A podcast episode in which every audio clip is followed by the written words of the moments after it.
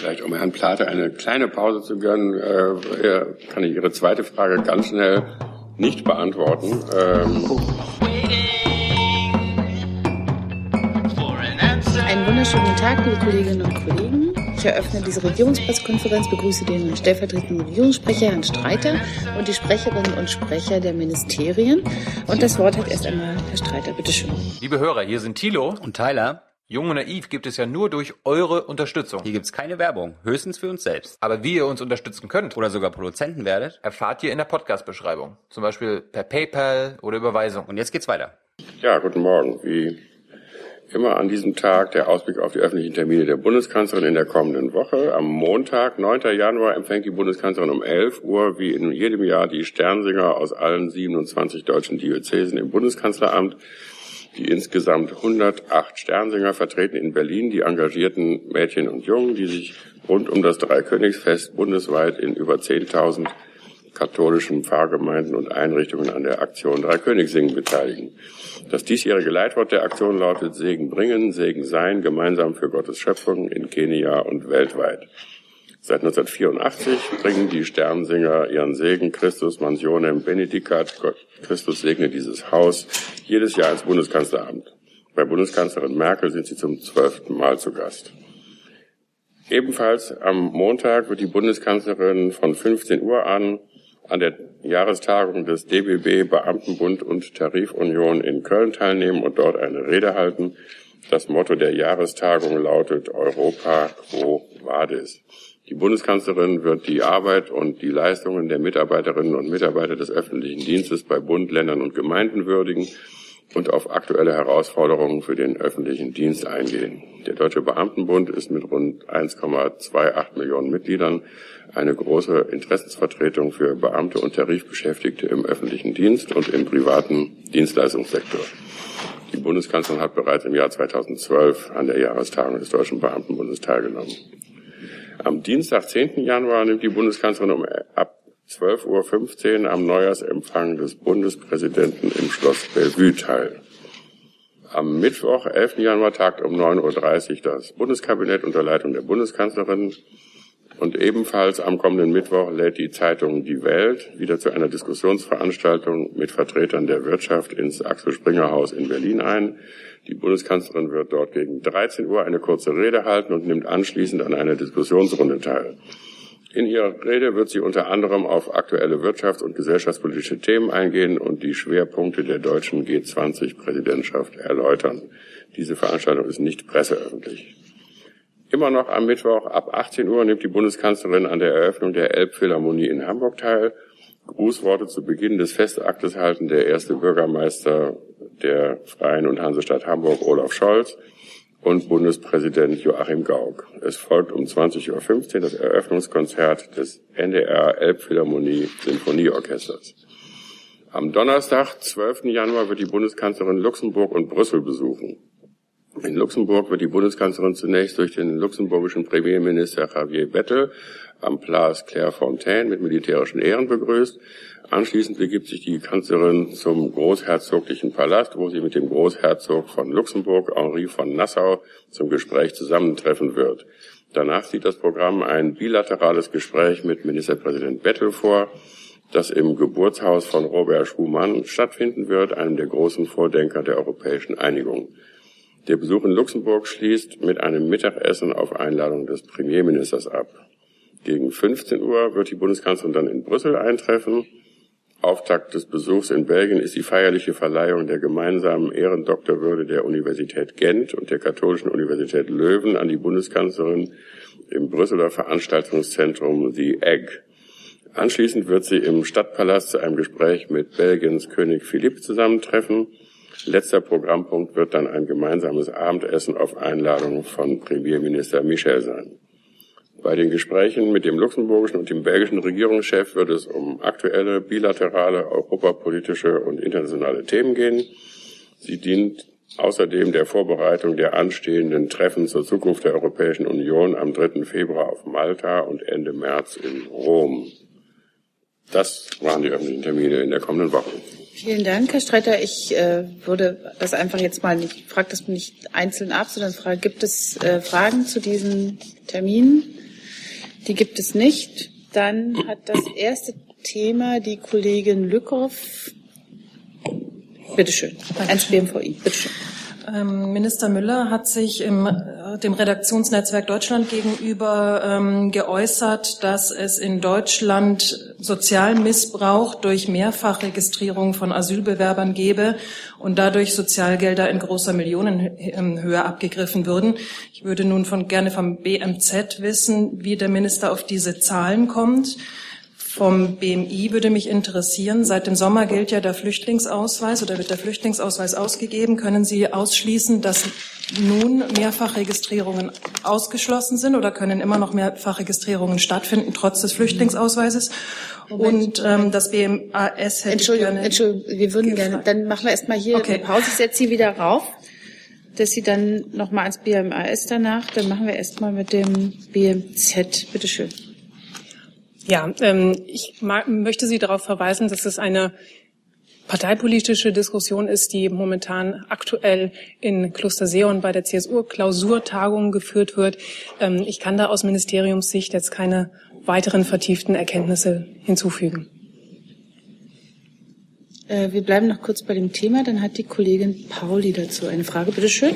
Ja, ich hätte dann ergänzend die Frage, ähm, ist denn eine Zahl bekannt, dem BMI beispielsweise, ähm, wie viele Menschen noch nicht biometrisch erfasst sind, äh, also so registriert wurden und äh, in welchem Zeitraum man das Problem lösen möchte?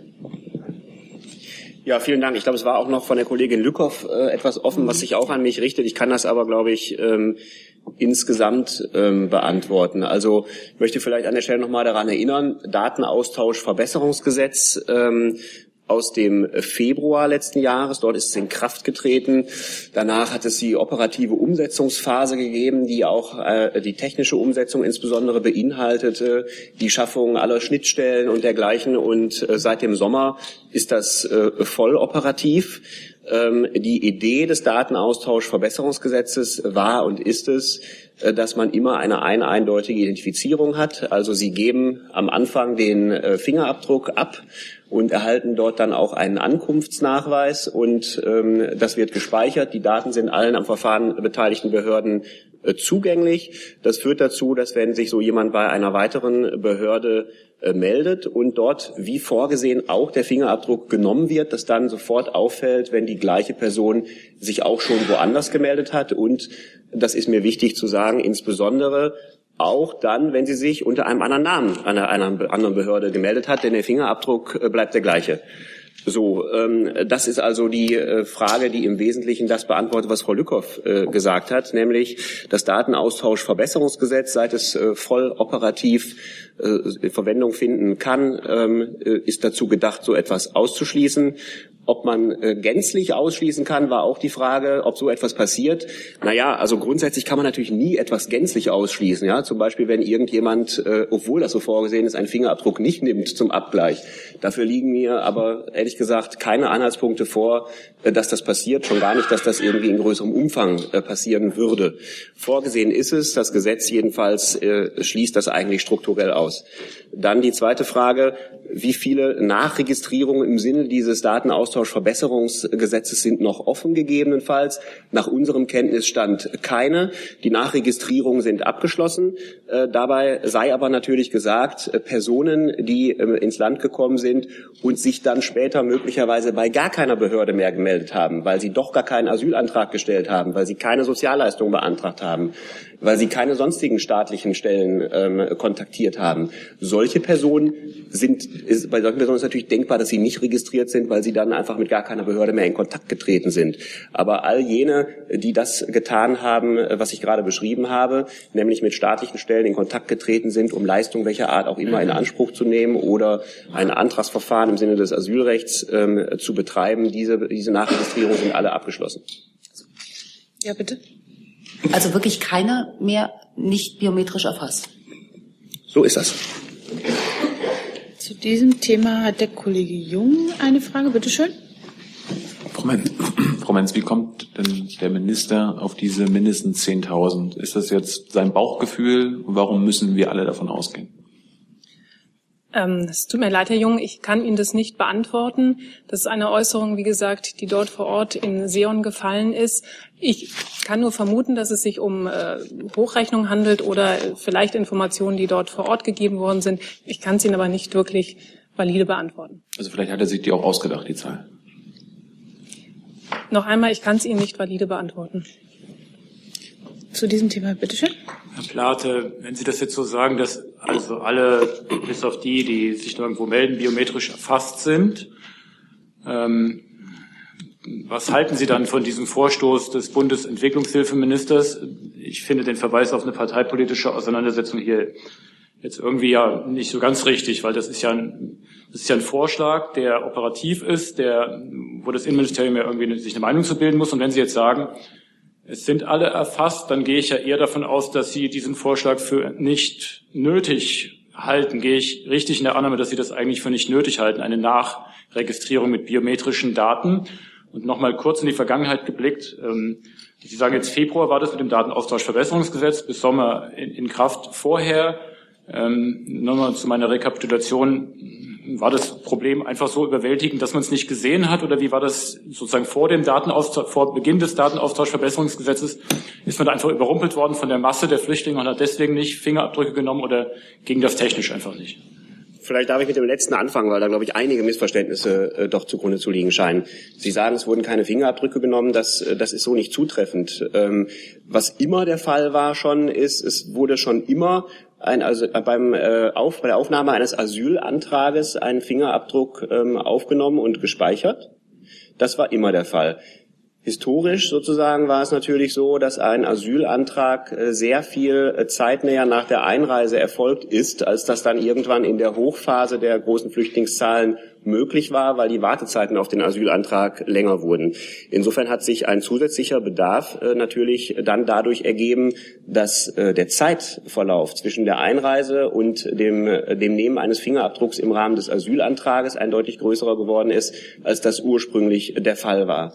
Ähm, dann ist es aber auch so, dass also Fingerabdrücke zwar genommen wurden, aber es keine Rechtsgrundlage dafür gab, diese zentral auch anderen Behörden, äh, mit denen die betreffende Person äh, plangemäß in Kontakt äh, treten sollte oder konnte, zur Verfügung zu stellen. Also es gab schlicht und einfach keine Rechtsgrundlage und auch keinen politischen Konsens für eine Schaffung einer solchen, die ermöglicht hätte, dass sozusagen eine ein, einmalige Registrierung erfolgt, die dann dazu führt, dass das allen zur Verfügung steht. Deswegen ist es im Gegenteil, wenn ich das sagen darf, sogar so gewesen vorher, dass nicht keine Asyl, keine Fingerabdrücke genommen wurden, sondern dass eine und dieselbe Person mehrfach bei verschiedenen Stellen in aller Regel Fingerabdrücke abgegeben hat und abgeben musste, weil eben die Daten nicht äh, bei einmaliger Erfassung bereits allen zur Verfügung standen. Das ist äh, die eine Frage. Die, die zweite Frage nach meiner Wahrnehmung, äh, auch wenn Sie sie so gestellt haben, als würden Sie sich wundern, dass die Antwort gerade noch nicht gekommen sei, ist jetzt, glaube ich, gerade zum ersten Mal gestellt worden, nämlich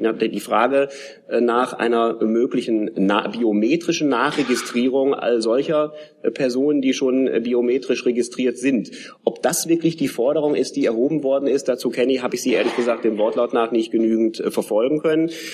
Soweit es um Asylbewerberleistungen geht, ist das auch ein Vorschlag, wenn er denn so tatsächlich unterbreitet worden sein sollte, der ein bisschen außerhalb der Zuständigkeit des BMI fällt, ähm, hinsichtlich der Aspekte, die unsere Zuständigkeit betreffen, nämlich Asylverfahren einerseits, und Sicherheitsaspekte andererseits ist es äh, jedenfalls so, und darauf möchte ich an der Stelle vielleicht nochmal verweisen, dass ganz unabhängig davon, ob es um einen Asylantrag äh, geht, der im schriftlichen oder im mündlichen Verfahren ähm, bearbeitet worden ist, hat das BAMF die Asylbewerberdaten, und zwar von allen zwischen 16 und 70 Jahren, ähm, gegen die Datenbestände von BKA und BFV sowieso sicherheitsüberprüft und äh, für diesen Sicherheitsabgleich werden die Daten zu den Asylbewerbern an die Sicherheitsbehörden übermittelt, äh, die die Daten mit ihren Bestandsdaten abgleichen. Im Trefferfall gibt es dann entsprechende Rückmeldungen an das BAMF und äh, bei der weiteren Bearbeitung werden die gewonnenen Erkenntnisse zusammengefasst und, und möglichst gegen den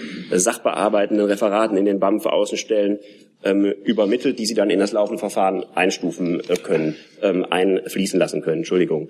Ähm, was die Ausländerbehörden betrifft ähm, und äh, deren mögliche Notwendigkeiten oder Asylbewerberleistungsrechtliche Notwendigkeiten, würde ich auf eine Stellungnahme verzichten, weil das ehrlich gesagt außerhalb der Zuständigkeit des BMI sich dann bewegen würde. Ähm, eine Nachfrage dann, wer immer dafür zuständig ist, Außenministerium oder, oder Sozialministerium. Gibt es außerhalb der Meinung des Entwicklungshilfeministers jemanden in den Häusern, der glaubt, dass es zehntausendfachen Sozialmissbrauch gibt durch Mehrfachidentitäten?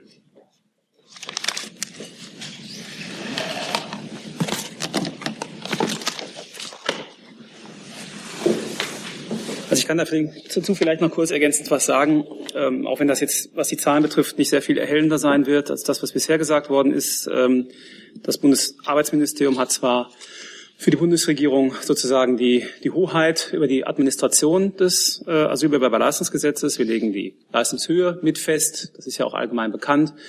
Wir sind sozusagen für die Konzeption dessen zuständig, was an Leistungen dort fließt. Ähm, es ist ja auch kein Geheimnis, dass vor dem Jahreswechsel ein Gesetz dazu zur Anpassung zur Veränderung der Asylbewerberleistungsgesetze, äh, der Sätze, also der Höhen der Leistungen äh, im Bundesrat gescheitert ist.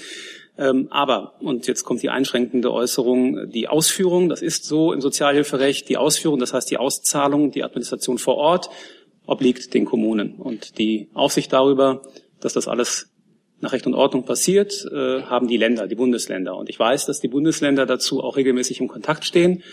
Wie sieht es aus in der Praxis mit der Auszahlung der Leistungen, mit der Beantragung der Leistungen?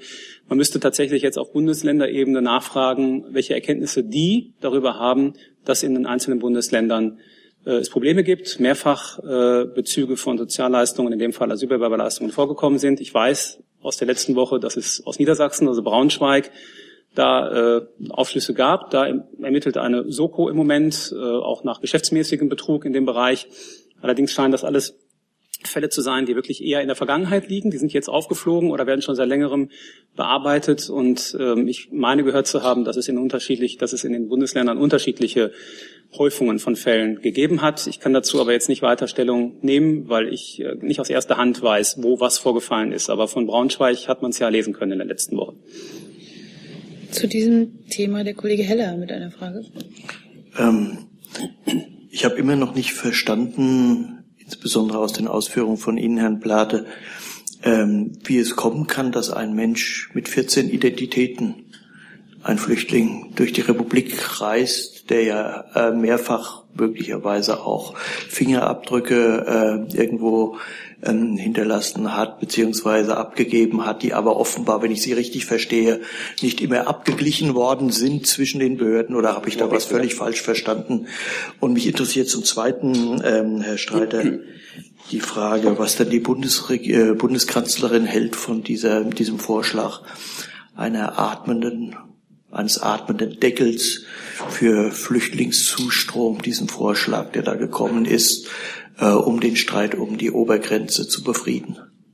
Vielleicht um Herrn Plate eine kleine Pause zu gönnen, äh, kann ich Ihre zweite Frage ganz schnell nicht beantworten. Ähm, oh. ähm, das befindet sich halt in der parteipolitischen Diskussion. So, vielleicht zu den Fragen, die sich an mich richten. Ich bin ein bisschen überrascht, äh, dass Sie äh, sozusagen meinen Ausführungen äh, Aussagen zum Fall Amri entnehmen, weil ich ehrlich gesagt weder danach gefragt äh, worden bin, es sei denn, mein Gedächtnis trügt mich, noch dazu geantwortet habe. Insofern ist es kein Wunder, dass Sie sozusagen keine Ausführungen zum Fall Amri meinen bisherigen Ausführungen entnehmen können, weil ich sie auch schlicht und einfach nicht äh, gemacht habe. Äh, ganz grundsätzlich ist es so, dass es dabei auch ehrlich gesagt bleibt. Erstens laufendes Ermittlungsverfahren, zweitens, wie schon mehrfach angekündigt, Auswertung dieses Falles wird folgen, hat auch der Minister ja schon angekündigt, und zwar sorgfältig in der gebotenen Tiefe. Äh, richtig ist aber vielleicht Folgendes. Ähm, das kann man, glaube ich, im Allgemeinen sagen. Nicht äh, jede Person, die mit mehreren Identitäten auftritt in Deutschland, äh, gelingt es deswegen auch schon, damit Behörden oder ähnliches wir, hinters Licht zu führen, wenn ich das sagen darf. Also es ist sehr häufig so, dass der Polizei ähm, dass der Polizei eine Person bekannt ist, äh, über die der Polizei auch bekannt ist, dass sie mit mehreren Identitäten auftritt und äh, dass trotzdem all diese Identitäten zu einer und derselben Person gehören. Dann wird eine Akte angelegt, wo eine sogenannte Führungspersonalie bestimmt wird. Also man entscheidet sich, so, wir führen denn jetzt die Akte halt unter dem Namen X und äh, da steht natürlich dann auch drin, äh, der Herr X äh, tritt auch äh, häufig unter den Personalien A, B, C, D, E, F, G, H, I und gegebenenfalls J auf. Äh, das äh, ist also, also das mag man sozusagen als beunruhigend empfinden, aber das ist sehr häufig den Behörden äh, durchaus bekannt. Ähm, richtig ist, dass es über die eigene Identität äh, zu täuschen, jedenfalls im ausländerrechtlichen Bereich auch eine Straftat ist, wo wir für richtig halten, dass die Behörden, die eine solche Straftat von einer solchen Straftat Notiz nehmen, die auch zur Anzeige bringen. Äh, das ist äh, irgendwo in den 90ern Aufenthaltsgesetz geregelt. Wenn Sie es genau wissen wollen, müsste ich es gleich nochmal ganz kurz nachschauen. Ähm, das, das ist eine Straftat. Das, darüber hinaus habe ich schon viel zum Datenaustauschverbesserungsgesetz gesagt. Vielleicht äh, sozusagen folgender allgemeiner Fall, damit man sich ein bisschen vorstellen kann. Es äh, gibt einen ähm, ausländischen Mitbürger, der sich äh, unter einer einem Namen sozusagen als Asylsuchender meldet, dann ist es nach dem Datenaustauschverbesserungsgesetz so, er geht äh, zu der zuständigen Stelle, gibt dort seinen Fingerabdruck ab. In dem Moment erfolgt ein Abgleich, ob bei einer anderen am Verfahren beteiligten Behörde eine Person einen solchen Fingerabdruck schon abgegeben hat. Äh, Möglichkeit eins, ja, äh, dann bekommt diese Person keinen neuen Ankunftsnachweis, weil sie zum Beispiel schon einen hat, und zwar unter der anderen Personalie. Äh, idealerweise wäre es dann so, dass dann eine Strafanzeige erfolgen würde, weil die Person jedenfalls in einem dieser beiden Fälle, nämlich entweder im ersten oder im zweiten Jahr, über ihre tatsächliche Identität getäuscht hätte. Möglichkeit zwei, kein Treffer, äh, weil der Fingerabdruck noch nie abgegeben worden ist. Dann würde zum Beispiel, wenn es um ein Asylgesuch geht, ein Ankunftsnachweis Klammer auf, erstmalig, Klammer zu, ausgestellt. Wenn die Person dann wieder woanders hingeht, noch einmal versucht, einen Ankunftsnachweis zu bekommen, äh, um zum Beispiel einen weiteren Asylantrag zu stellen oder äh, Asylbewerberleistung zu bekommen oder, oder, oder, dann würde wieder ein Fingerabdruckabgleich erfolgen und dann seit, äh, seit der operativen, seit des Datenaustauschverbesserungsgesetzes seine operative Wirkung voll entfaltet, würde dann in dem Moment auffallen, hat schon einen äh, Ankunftsnachweis äh, bekommen ähm, und so weiter. Das, das wäre meine Antwort auf Ihre Frage. Nächste Frage hat der Kollege Steiner. Ziehen Sie zurück. Dann hat die nächste Frage die Kollegin Lückhoff, bitte. Ähm, Herr Plate, ich würde gerne noch mal ganz allgemein zu den Nachregistrierungen fragen, ähm, weil in der Tat ja immer wieder die Forderung danach aufkam. Auch jetzt wieder von Herrn Müller, der sagte, eine rückwirkende Neukontrolle aller eingereisten Flüchtlinge sei nötig. Und ich erinnere mich, dass auch Herr Billon das im Dezember oder Ende November schon mal gefordert hat, weil angeblich Zehntausende im Land seien, von denen man nicht wisse, wer sie sind. Ähm, sie sagen jetzt, die Nachregistrierungen sind abgeschlossen. Heißt das, dass Sie eine solche ähm, rückwirkende Neukontrolle aller eingereisten Flüchtlinge nicht für nötig erachten? Und wäre das überhaupt machbar? Ja, also ob das machbar wäre oder nicht, das ist ähm, aus meiner Sicht im Moment eine, eine, hypothetische Frage. Es ist natürlich so, dass wir uns äh, alle Ereignisse der letzten Monate schon begonnen haben, genau anzuschauen, weiter genau anschauen. Zum Fall Amri ist das ja, wie Sie wissen, in Arbeit. Und natürlich muss man gegebenenfalls, wenn Erkenntnisse darauf hindeuten, dass es in den Bereichen, die auch Herr Müller angesprochen hat, Defizite äh, gibt, dann muss man natürlich mit allen Beteiligten, aber auch vor allen Dingen mit den äh, Ländern und den sonstigen Verantwortlichen schauen, ob es Instrumente gibt, die geeignet sind, solche Defizite zu beheben. Ob das aber eine solche pauschale Nachregistrierung sein kann oder ob andere zielgerichtete Instrumente äh, dort, falls überhaupt erforderlich, ähm, eine sinnvollere, äh, sinnvollere Maßnahme sein können. Ähm, das, das kann ich zum jetzigen Zeitpunkt noch nicht ähm, abschließend sagen. Hängt auch ein bisschen wieder ab von den Aufarbeitungen des Falles Amri und weiterer Fälle. aktuell ist so etwas aber jedenfalls noch nicht geplant. Dass Zehntausende im Land sind, von denen man nicht wisse, wer sie sind, ist das nachvollziehbar? Möchte ich nicht bewerten. Ich weiß jetzt nicht, von wem die Äußerung äh, kommt. Ähm, ich sage mal so, das bezieht sich eigentlich auf das, was ich gerade schon gesagt habe. Wer, wer ein Interesse hatte, mit deutschen Behörden in Kontakt zu treten, sei es äh, zur, äh, zum Zwecke der Stellung eines Asylantrages, sei es äh, zum Zwecke der Beantragung von Sozialleistungen, der ist, wie schon gesagt, registriert. Wer das nicht getan hat, ähm, weil möglicherweise kein Interesse bestand, Leistungen zu beziehen, kein Interesse bestand, einen Schutzantrag zu stellen. Da, solche Personen gibt es, das ist keine Frage. Ähm, aber ähm, eine genaue Größenordnung lässt sich diesbezüglich nicht nennen. Das liegt aber in der Natur der Sache, weil eine Schätzung äh, sozusagen über die Größenordnung dessen, was man nicht wissen kann, ist immer eine schwierige Schätzung, die auch an Grenzen der Seriosität äh, stoßen müsste. Deswegen werden Sie sie von mir hier nicht hören können. Jetzt erstmal der Kollege vorne dran, bitteschön. Jörg Schindler vom Spiegel. Ähm, Herr Plath, es trifft leider schon wieder Sie. Zwei kurze Fragen ans BMI. Ähm, direkt anschließend daran, äh, gibt es denn aktuell Gefährder, von denen äh, die Behörden wissen, dass sie ähnlich wie Amri ähm, etliche Asylanträge gestellt haben und mit verschiedenen Identitäten durch Deutschland reisen? Das ist die erste Frage. Und nochmal zum Stichwort Gefährder. Ähm, ist, äh, Amri wurde ja äh, offensichtlich mehrfach ähm, ein- und wieder ausgestuft auf dieser Gefährderliste. Könnten Sie es nochmal ähm, äh, für alle verständlich erklären, wie dieses Prozedere zwischen Bund und Ländern bei dieser Ein- und Ausstufung ähm, vonstatten geht? Ja, ich muss Sie vielleicht ein bisschen enttäuschen, ehrlich gesagt, hinsichtlich beider Fragen, die Sie haben. Also ähm, zu, zu sozusagen operativ ähm, in Bearbeitung befindlichen Details betreffend einzelne Gefährder kann ich Ihnen ehrlich gesagt hier äh, keinen Vortrag unter eins anbieten. Das, da bitte ich um Nachsicht. Das werden Sie von mir, das werden Sie von mir nicht bekommen. Die, dazu kommt ja noch, dass die Gefährder eben zum Teil im Bund, zum Teil in den Ländern geführt werden. Über Gefährder, die äh, bei den Ländern geführt werden, äh, kann ich per se hier ehrlich gesagt als Bund nicht sprechen.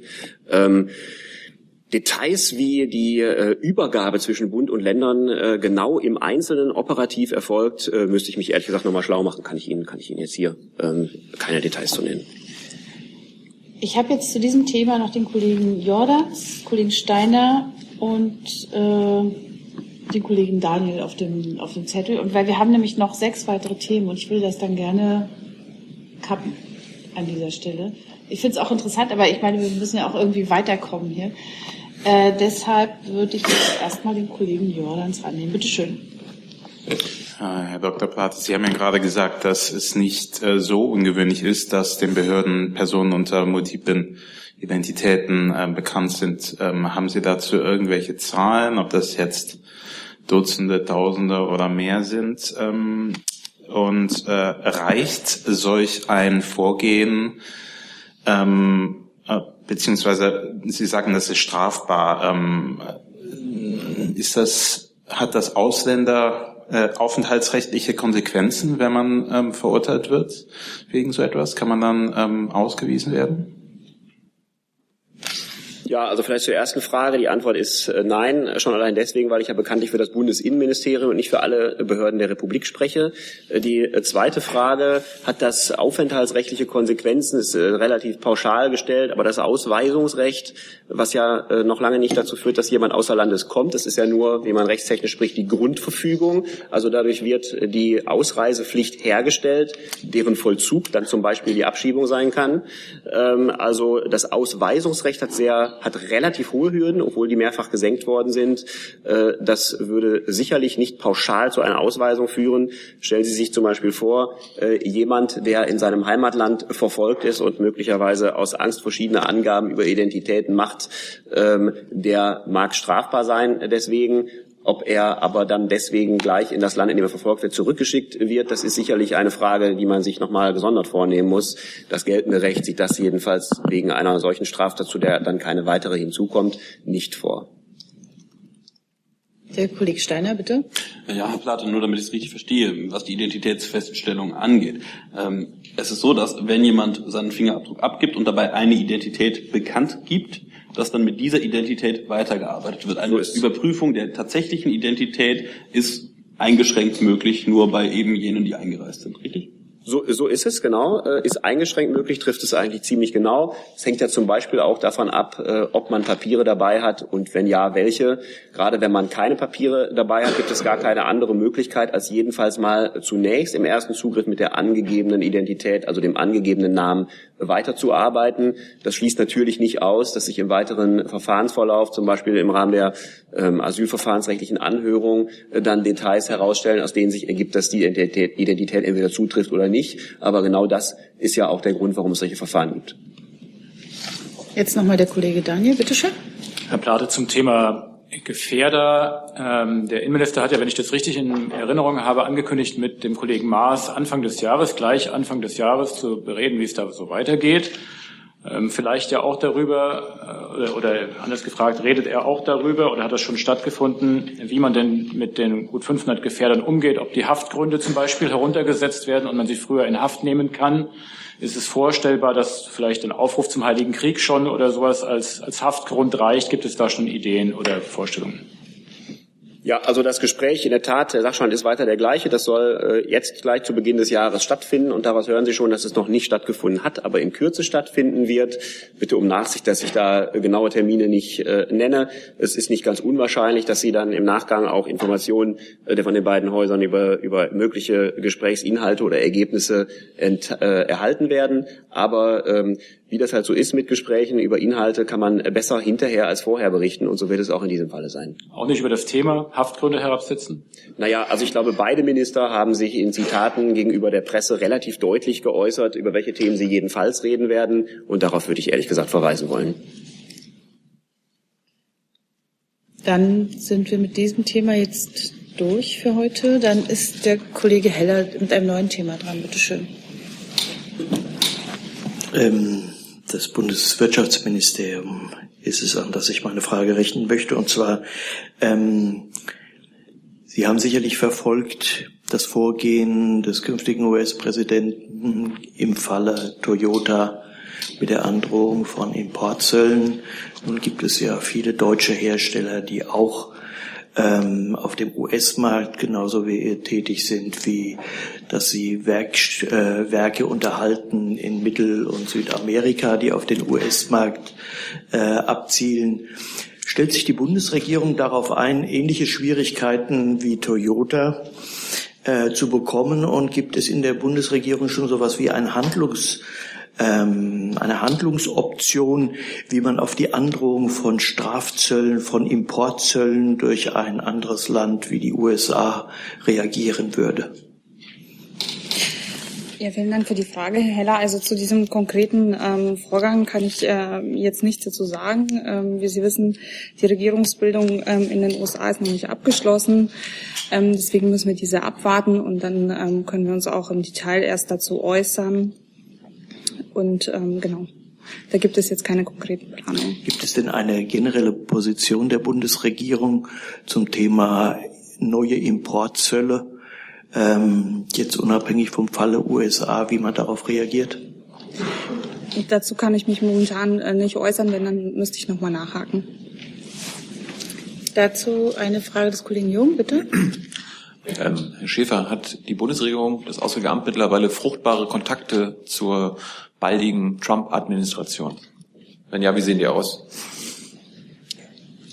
Also, Entschuldigung, aber dann, das Thema Trump, das passt. Ne, das, war, das Thema war jetzt gerade Toyota. Also ich weiß nicht genau. Wollen Sie darauf antworten jetzt oder dann haben wir es? Dann also wie gesagt, ich kann mich zu dem ähm, zu dem konkreten Fall nicht äußern. Soll ich, soll ich jetzt antworten? Bitte. Ja also Vertreter der Bundesregierung sind, das haben Sie ja zum Teil vielleicht auch schon den Medien in den letzten Wochen entnommen, tatsächlich in Washington gewesen, um erste Kontakte zu knüpfen mit der Trump-Administration. Das sind nicht nur Mitarbeiter des Auswärtigen Amtes, sondern auch äh, anderer Stellen der Bundesregierung. Ich beschränke mich vielleicht auf Gespräche, die der Leiter unseres Planungsstabes und unser politischer Direktor vor einiger Zeit in Washington geführt haben. Ich glaube, ähm, einer der Kollegen wird jetzt auch in den nächsten Tagen noch einmal nach Washington fahren, um die äh, ersten Gesprächskontakte zu, äh, zu, zu vertiefen. Es bleibt letztlich dabei, ja, es gibt erste Gesprächskontakte, Herr Jung, aber so ein richtig klares, kohärentes und gerade mal umfassendes, umfassendes Bild dessen, was eine neue äh, Trump-Administration in der Außen- und Sicherheitspolitik mit sich und der Welt anfangen will, ist dabei auch noch nicht entstanden. Das hat zum einen damit zu tun, und das ist auch ganz richtig und ganz normal so, dass sich ähm, Vertreter der neuen Administration ja eben noch in Anhörungsverfahren befinden. Das gilt für den Außenminister, das gilt auch für einige andere äh, politische Persönlichkeiten, die ja erst noch förmlich ernannt werden müssen. Ähm, über alle anderen Gründe kann ich genau wie Sie äh, oder die Öffentlichkeit äh, insgesamt auch nur auch nur spekulieren. Es gibt eine ganze Reihe von für uns, für Europa, für Deutschland wichtigen außen- und sicherheitspolitischen ähm, Politikfeldern. Ich nenne mal nur ein paar. Syrien, die NATO, der Umgang mit der Krise in, äh, im Nahen und Mittleren Osten, die Beziehung zu Russland, die Ukraine-Krise. Das ist keine abschließende Liste, bei denen äh, wir keinen äh, vollständigen Blick darauf haben, noch nicht, wie sich eine neue Administration unter Präsident äh, Donald Trump dazu positionieren wird. Bitte. Die Punkte, die Zu das- diesem Thema jetzt oder äh, Ja, ja. dann sind wir jetzt bei diesem Thema oder es ist mir nicht klar. Also Sie haben es Ich kann so auch bisschen- warten, wenn der ja, Kollege noch das wäre ganz gut, glaube ich. Ich setze Sie auf die Liste. Äh, gibt es zu dem Thema Strafzölle und Toyota noch Fragen? Gibt es nicht. Dann ist erstmal der Kollege Jolkwa mit einem weiteren Thema dran. Ja, ich habe eine Frage an das Bundeswirtschaftsministerium. Und zwar, es gibt jetzt äh, neue Daten vom österreichischen Wirtschaftsforschungsinstitut zu den Folgen der Sanktionen in den bilateralen Beziehungen Russland-EU mit den Daten für Deutschland 2015. Und zwar ähm, rechnet das Institut, äh, dass der Schaden durch die Sanktionen für Deutschland auf etwas über 6 Milliarden Euro im Jahr 2015 beträgt und äh, etwa 100.000 Arbeitsplätze verloren gingen, genauer gesagt 97.000. Äh, hat Ihr Amt äh, eigene Berechnungen dazu und für wie realistisch halten Sie diese? Also wir haben dazu keine ähm, eigenen Berechnungen und ähm, die Berechnungen externer Institute kann ich auch nicht kommentieren. Äh, hat das Arbeitsministerium eventuell Daten zum Arbeitsplatzverlust durch die Sanktionen? Nein, solche Berechnungen führen wir nicht durch. Äh, Die lägen, wenn sie denn durchgeführt würden, auch sicherlich nicht bei uns in erster Linie. Wir haben dazu keine eigenen Daten. Ich weiß auch nicht um die Qualität der Aufschlüsse, die es da aus Österreich gibt. Ehrlich gesagt, ähm, ja, ich kann die Qualität nicht einschätzen. Ähm, mir ist auch nicht bekannt, dass es, dass es in Deutschland jetzt Untersuchungen gibt, die das auf Heller und Pfennig oder auf den Arbeitsplatz genau irgendwie ausrechnen. Ich würde das auch mit Vorsicht genießen, solche Zahlen. Bevor wir zum nächsten Thema kommen, muss ich das kurz klären. Äh, Ich hatte eine Frage nicht zum, äh, zu den multiplen Identitäten, sondern äh, eine verengte zum Aufenthaltsrecht, Paragraph 58a. Deswegen hat keiner abgehoben beim ersten Thema. ja, ist das das Thema, was Sie bei mir hier angemeldet haben? Okay, gut, dann machen wir das jetzt. Okay, bitteschön. Ja, okay.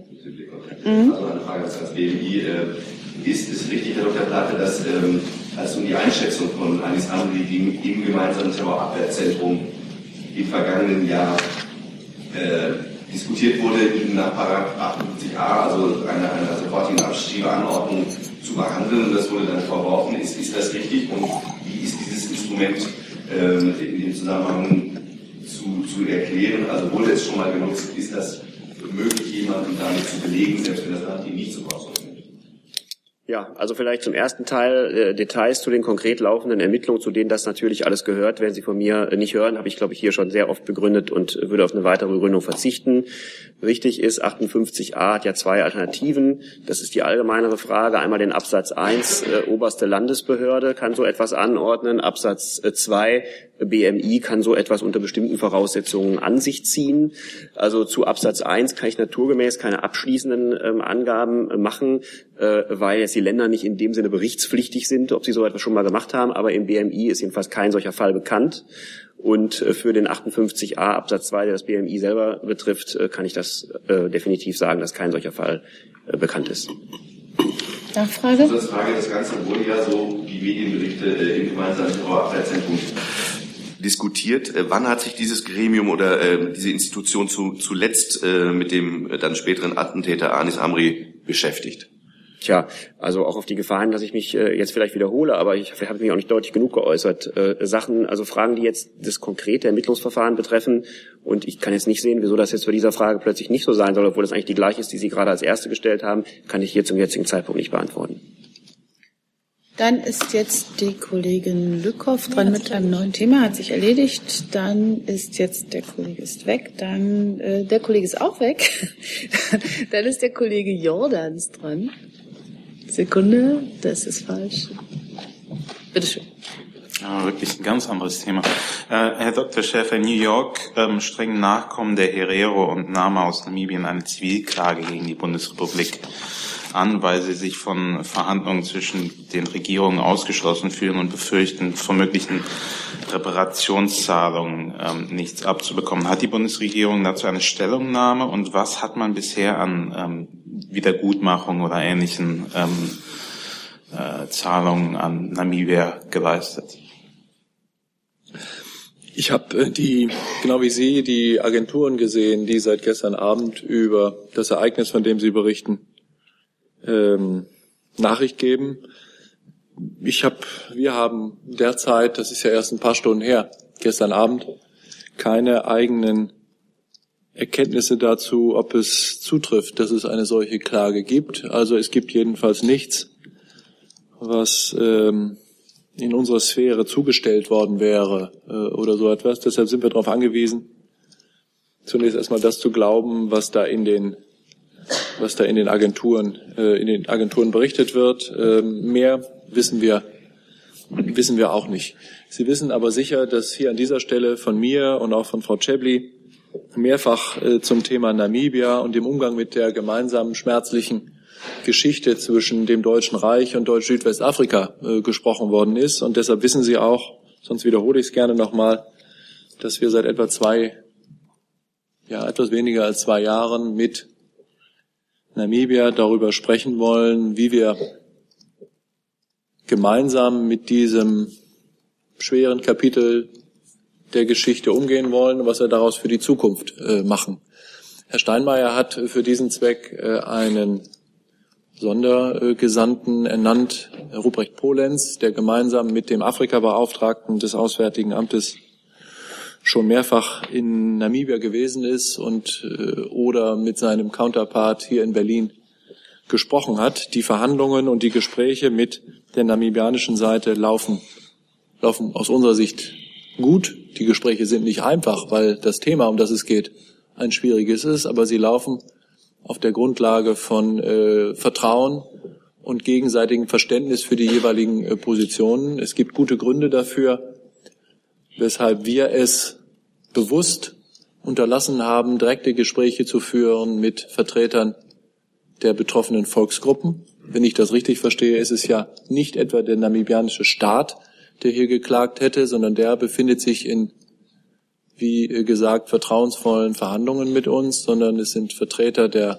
scheint, wenn es denn stimmt, ein Vertreter, ein Häuptling der Volksgruppe der Herero zu sein, der jetzt diesen Schritt einer Class Action gegangen ist. Äh, wir, so ist es auch mit der namibianischen Seite vereinbart und das ist für die namibianische Regierung auch außerordentlich wichtig. Wir verhandeln zwischen Regierungen, ohne dass wir dabei zivilgesellschaftliche Organisationen aus dem Verhandlungsprozess ausschließen würden. Aber unser Verhandlungspartner sind nicht die Nachfahren oder die jetzigen Anführer der Hereros, sondern ist die namibianische Regierung. Nachfrage zu möglichen vorhergegangenen Zahlungen, gab es da schon welche oder wären das jetzt die ersten, die aus den Verhandlungen resultieren würden? Ähm, also die Namibia ist erst seit Anfang der 90er Jahre ein unabhängiger Staat, war, wie Sie wissen, lange förmlich unter, äh, unter einem Mandat der Vereinten Nationen de facto Teil äh, von Apartheid äh, Südafrika. Seitdem es das unabhängige Namibia äh, gibt, gibt es eine sehr enge und ich glaube, ich kann auch sagen, sehr großzügige Zusammenarbeit mit diesem jungen Staat im Südwesten Afrikas. Die äh, Entwicklungshilfe, die Deutschland in den vergangenen 25 Jahren geleistet hat, können sich sehen lassen. Da kann womöglich die Kollegin aus dem BMZ noch etwas äh, dazu beitragen. Ich glaube, dass die Entwicklungshilfeleistung pro Kopf ich glaube, Namibia hat eine Einwohnerzahl von wenig mehr als zwei Millionen Einwohnern. Das ist die Entwicklungshilfeleistung pro Kopf eines namibianischen Staatsangehörigen sagen Weltrekord verdächtig sind. Das hat auch damit zu tun, und so ist es auch immer wieder von Vertretern der Bundesregierung in Namibia und mit namibianischen Vertretern besprochen worden. Das ist auch Ausdruck der besonderen Verantwortung, die wir angesichts der deutsch-namibianischen äh, Vergangenheit empfinden. Äh, immer äh, ernst genommen haben und auch wahrgenommen haben. Und nun sind wir in einer Phase, in der wir ganz konkret darüber reden wollen, wie wir das, was da 1900, na, während der deutschen Kolonialzeit geschehen ist, gemeinsam benennen, beschreiben, was da geschehen ist. Und wir wollen, und das äh, schließt dann auch womöglich ähm, zusätzliche Geldzahlungen ein. Wir wollen mit den Namibianern darüber reden, was wir daraus für einen gemeinsamen Weg für die Zukunft äh, einschlagen können. Dazu eine Frage von Herrn Jung, bitte. Herr Schäfer, nur zum Verständnis. Vor sieben Monaten haben Sie uns hier in der RECPK gesagt, der Verhandlungsprozess ist ziemlich weit fortgeschritten. Das hörte sich also danach an, dass die Verhandlungen kurz vorm Ende stehen. Jetzt hört sich das nicht mehr so bei Ihnen an. Kann man, kann ich, habe ich jetzt richtig verstanden? Also weit fortgeschritten ist weit fortgeschritten. Das war im Juli richtig äh, und äh, das, was ich heute gesagt habe, ist genauso richtig. Können Sie uns sagen, welches Angebot, welche finanziellen Angebote die Bundesregierung Namibia gemacht hat? Die Verhandlungen finden zwischen Regierungen statt. Es gibt gute Gründe dafür, dass sie nicht auf dem öffentlichen Tablett äh, ausgetragen werden, diese Verhandlungen. Und ähm, da ist äh, alles mit allem miteinander verknüpft und ich bin ganz sicher, dass Sie das zum geeigneten Zeitpunkt erfahren werden, wenn wir dann soweit sind. Noch eine Frage von Kollegen Steiner, bitte. Ja, Herr Schäfer, ähm, Sie haben es gerade schon ein bisschen angedeutet, aber ähm, habe ich es richtig verstanden, dass nach wie vor die Bundesregierung sich nicht zu der Begrifflichkeit Völkermord für das, was an den Herero und Nama geschehen ist, durchringen kann? Es ist schade, dass Sie zwar ständiger Gast der Regierungspressekonferenz sind, aber die entscheidenden Ausführungen in dieser Regierungspressekonferenz offensichtlich versäumt haben. Da gibt es ganz sicher auch im Protokoll nachlesbar äh, in der Regierungspressekonferenz vom 10. Juli 2015 äh, Aussagen des Sprechers des Auswärtigen Amtes dazu. Und die äh, sind bejahend. Dann ist jetzt der Kollege Jung mit einem neuen Thema dran. Bitte schön. Herr Schäfer, zum Thema Guantanamo. Äh, der US-Präsident hat gesagt oder angekündigt, dass drei Häftlinge jetzt nach Saudi-Arabien gebracht wurden. Es sind immer noch 56 äh, Häftlinge dort. Die Bundesregierung möchte, fordert, dass Guantanamo geschlossen wird. Äh, erste Frage, hat sich die US-Administration bei der Bundesregierung in den letzten Wochen, Monaten in diesem Zusammenhang gemeldet und gebeten, ein, zwei, 56 aufzunehmen? Und ist die Bundesregierung bereit dazu? Sie haben äh, die Haltung der Bundesregierung richtig beschrieben. Äh, von Anfang an waren wir äh, aus vielen und auch immer noch geltenden und guten Gründen dagegen, dass ein solches Lager in Guantanamo extraterritorial mit bestimmten justiziellen Folgen nach dem amerikanischen Recht, äh, Verfassungsrecht und Strafrecht eingerichtet worden ist. Wir haben immer wieder in all den Kontakten, die wir mit der amerikanischen Regierung und verschiedenen Administrationen hatten, darauf hingewiesen, dass wir nicht glauben, dass das eine gute Idee ist und dass wir uns wünschen würden, dass äh, Guantanamo möglichst schnell als ein Ort für die Aufbewahrung von, von ehemaligen Kämpfern und islamistischen Gefährdern oder Terroristen äh, nicht der richtige ist. Ähm, es hat in den vergangenen Jahren immer wieder auch äh, Gespräche gegeben zwischen Vertretern der äh, Obama-Administration und der Bundesregierung darüber, ob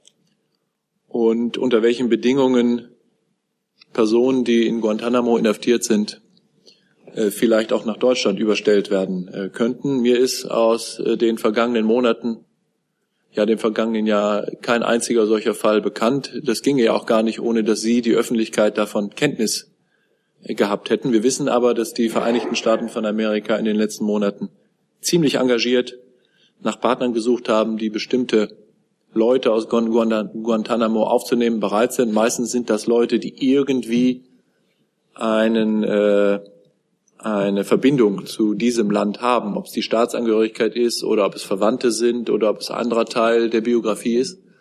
Äh, ich kann jetzt nicht sagen, ich habe aber ehrlich gesagt in den letzten Monaten mit den zuständigen Kollegen darüber nicht gesprochen, deshalb kann ich das nicht hundertprozentig ausschließen.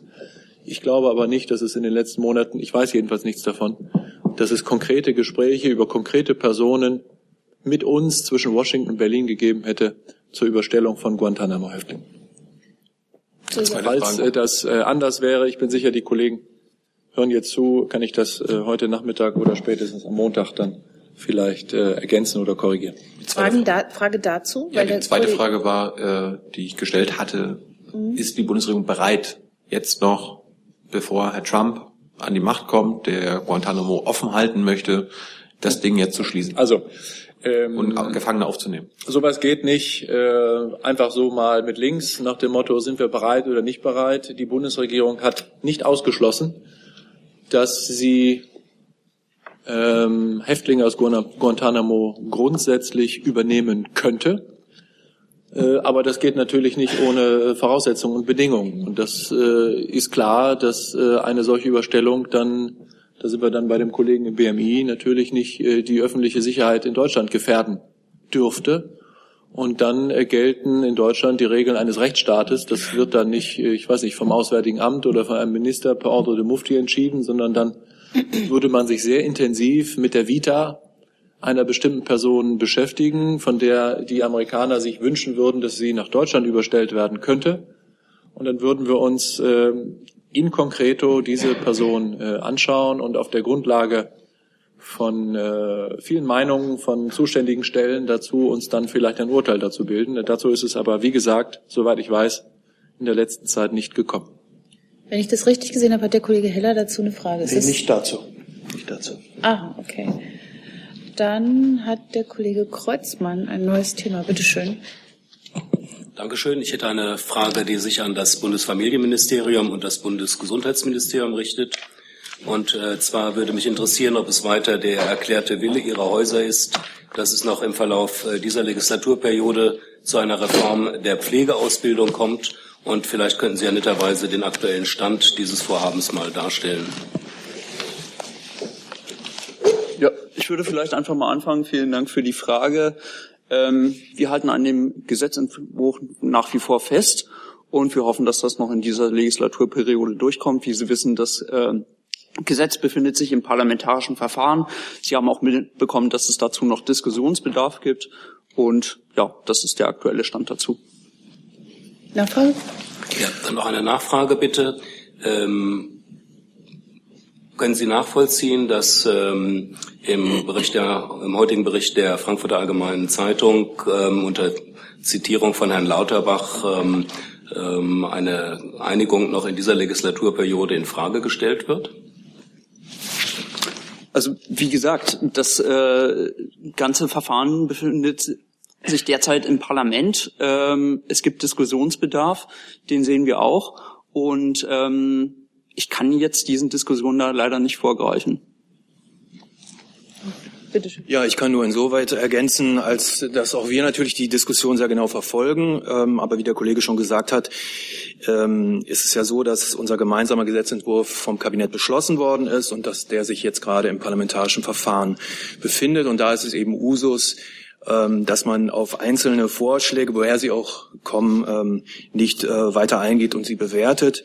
Und jetzt ist eben der Bundestag am Zuge und also spricht die Fraktion und ich kann Ihnen nicht mehr dazu sagen. Dann ist jetzt der Kollege Jolker mit einem neuen Thema dran. Bitte schön. Ja, Herr Schäfer und Herr Plate, vor ziemlich genau einem Jahr ereignete sich in, in Berlin dieser berühmte Fall Lisa. Mich würde interessieren, wie Sie beide rückblickend jetzt diesen Fall einschätzen. War das eher so ein Zufall, der von der russischen Propaganda dann ausgeschlachtet wurde, oder war das ein gezielter Versuchsballon, ähm, um nachzuforschen, wie so eine Falschmeldung in Deutschland einschlägt? Und Sie, Herr Plate? Ich habe ehrlich gesagt aus innenpolitischer Sicht keinen, äh, keinen Beitrag zu dieser Frage zu leisten. Äh, bitte, ich um, bitte ich um Nachsicht.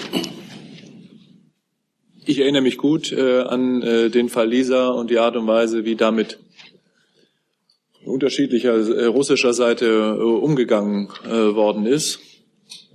Wir waren einigermaßen traurig, an einem bestimmten Punkt dann auch bestürzt darüber, dass sich auch das offizielle Moskau äh, des Themas angenommen hat in einer Weise, die niemals den, dem tatsächlichen Faktenverlauf äh, entsprach.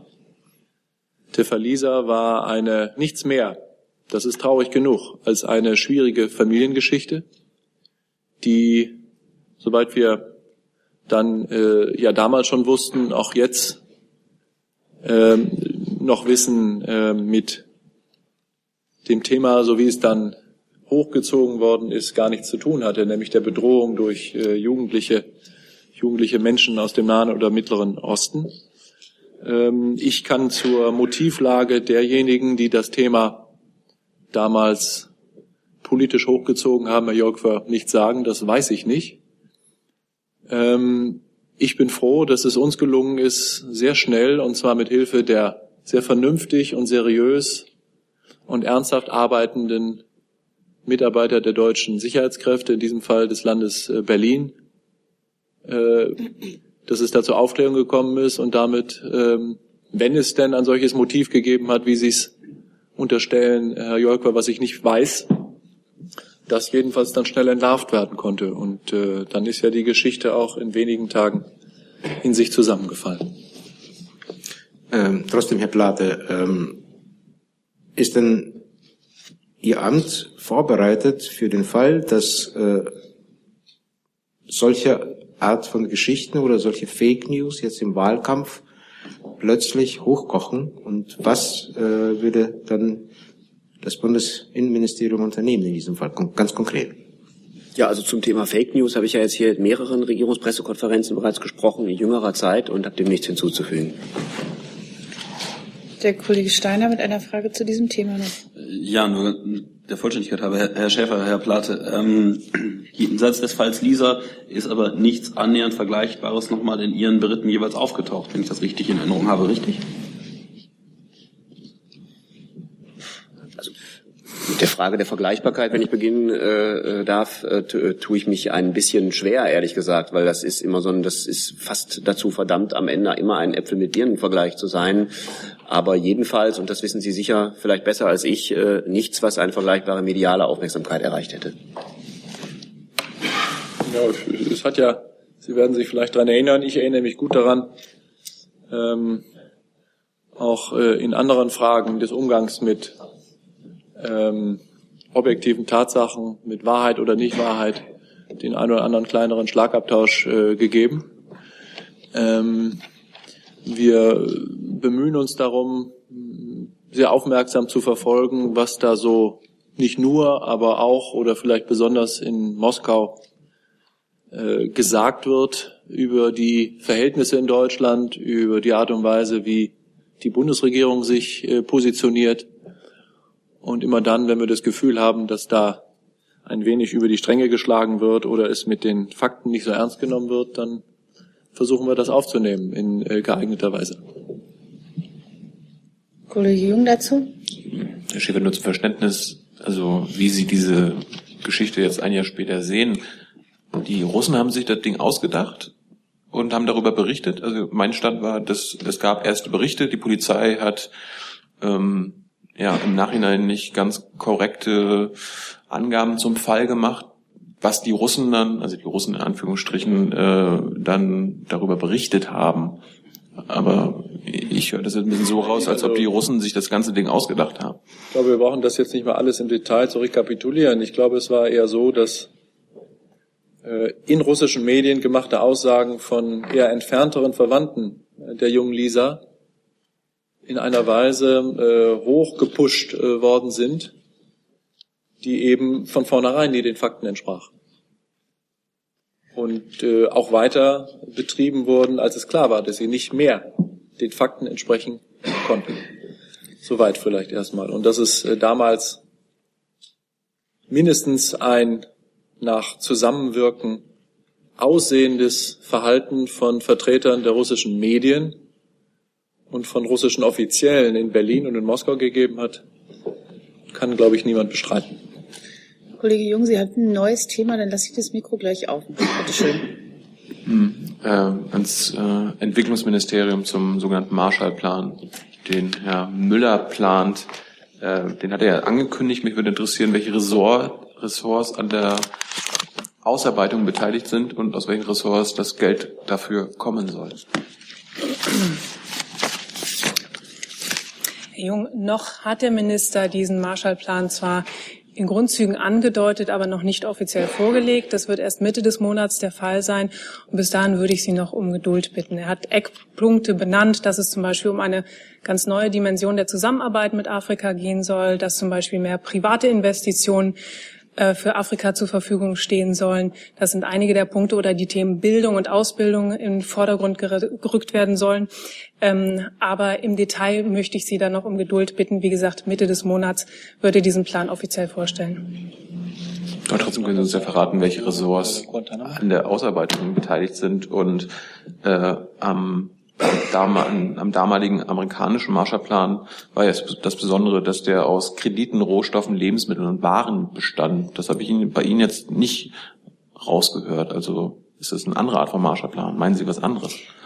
Also bitte verstehen Sie den Begriff Marshallplan nicht eins zu eins als ähm, Kopie oder Umsetzung oder Analogie zu dem, was der damalige Marshallplan für Deutschland beinhaltete, ähm, ist es eine, eine symbolhafte Bezeichnung. So sollten Sie die, glaube ich, verstehen, aber sicherlich keine äh, eins zu eins Analogie. Das wäre ja auch vollkommen ähm, unangemessen in dem Fall. Und die Ressource? Es ist ein Plan des Entwicklungsministeriums, der auch mit der Zivilgesellschaft und auch mit afrikanischen Vertretern diskutiert wurde und auch weiter diskutiert wird. Ähm, und für alle anderen Detailfragen, wie gesagt, möchte ich Sie bitten, sich bis Mitte des Monats zu gedulden.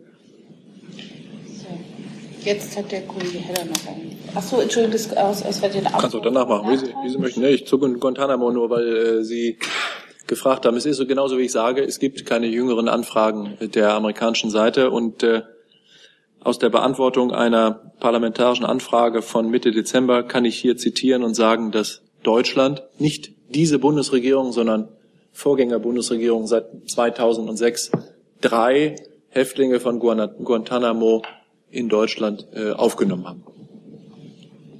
Danke. Dann hat der Kollege Heller jetzt. Ich wollte kurz das, das Verkehrsministerium fragen, ob sich aus der Studie zum Stickaus, äh, Stickoxidausstoß von, von äh, Dieselfahrzeugen und, und LKWs, über die wir heute lesen können, ähm, ob sich daraus irgendein konkreter Handlungsbedarf für Sie ergibt oder ob dieser Handlungsbedarf möglicherweise mit Änderung der Messverfahren bereits eingeleitet worden ist. Also äh, ich gehe davon aus, dass Sie die ICCT-Studie meinen, äh, die heute in der Presse genannt worden ist. Ähm, dazu würde ich einmal kurz äh, noch einmal ergänzen wollen, die, die ICCT-Studie beziehungsweise die Messdaten aus dieser Studie, die liegen dem BMVI leider nicht vor. Also das heißt, ähm, die Ergebnisse in dieser Studie, die können wir ohne die Prüfung der Messdaten, die dort genannt werden, ähm, nicht weiter machen beziehungsweise nicht kommentieren. Aber Sie haben vollkommen recht. Ähm, der Minister arbeitet ja schon seit einiger Zeit daran, ähm, die Messmethoden zu verbessern. Also Stichwörter sind da zum Beispiel das Thema RDE oder aber auch äh, die Änderung an Artikel 5 äh, der Verordnung 715 äh, 2007 Dazu kann ich noch einmal etwas sagen, und zwar RDE. Deutschland arbeitet ja bereits seit 2011 auf europäischer Ebene für die Einführung der sogenannten Real Driving Emissions Tests. Also es sind die sogenannten Realwertmessungen ähm, auf der Straße.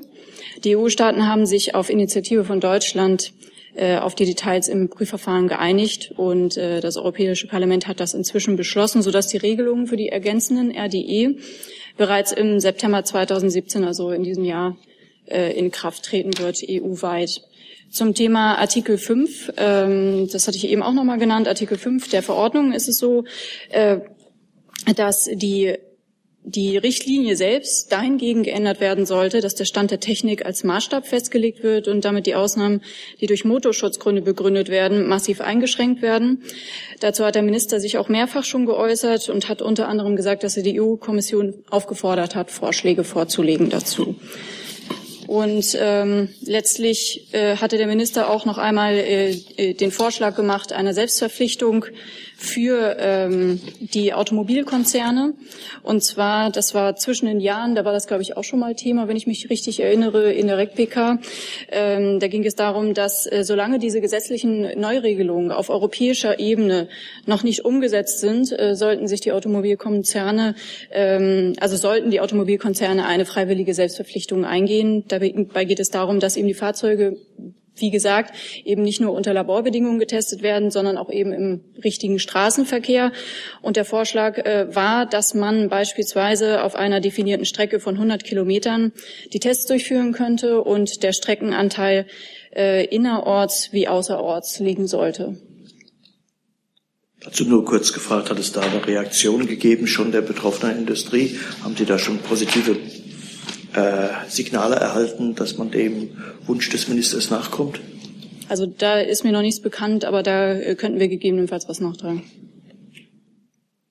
So, das letzte Thema hat der Kollege Jung. Bitte schön. Liebe Hörer, hier sind Thilo und Tyler. Jung und Naiv gibt es ja nur durch eure Unterstützung. Hier gibt's keine Werbung, höchstens für uns selbst. Aber wie ihr uns unterstützen könnt oder sogar Produzenten werdet, erfahrt ihr in der Podcast-Beschreibung. Zum Beispiel per PayPal oder Überweisung. Und jetzt geht's weiter.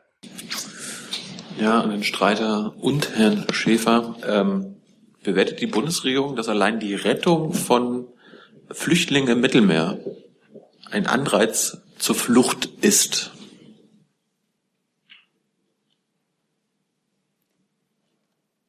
Können Sie die Frage vielleicht nochmal... Ich, ich verstehe die Frage nicht, ehrlich gesagt. Die, die Bundesregierung hilft mit, dass Menschen auf, der, auf dem Mittelmeer äh, gerettet werden, die sich in Seenot befinden.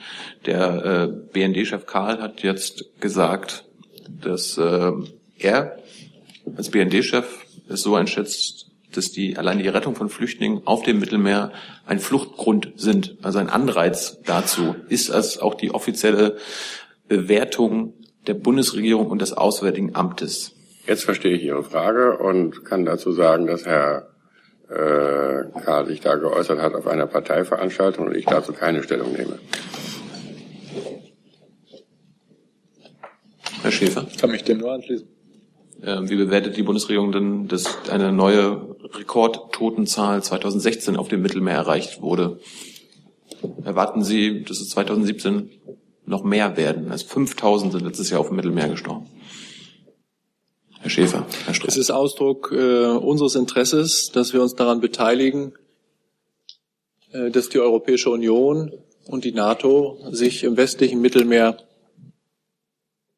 mh, mm, gegen die Schlepperkriminalität einsetzen. Es sind ähm, rücksichtslose und unverantwortliche Schlepperorganisationen, die die Menschen dazu verleiten, buchstäblich ihr Leben aufs Spiel zu setzen und dann auch ihr Leben zu verlieren, weil die überhaupt keine Verantwortung für diejenigen empfinden, die sie anstiften, so etwas, äh, so etwas zu tun. Und es ist gleichzeitig Ausdruck unserer Werte und unserer Menschlichkeit, unserer Mitmenschlichkeit, dass wir Menschen in Not im westlichen Mittelmeer oder überall sonst in diesem Fall in Seenot, Hilfe leisten.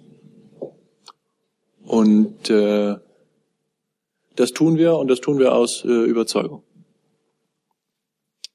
Und ich äh, hoffe, dass die Aktivitäten, an denen wir, an denen Deutschland äh, beteiligt ist, äh, einen Beitrag dazu leisten, dass diese schrecklichen Vorfälle, diese vielen Toten im westlichen Mittelmeer im Laufe dieses Jahres mindestens eingeschränkt werden können, im besten Fall aufhören.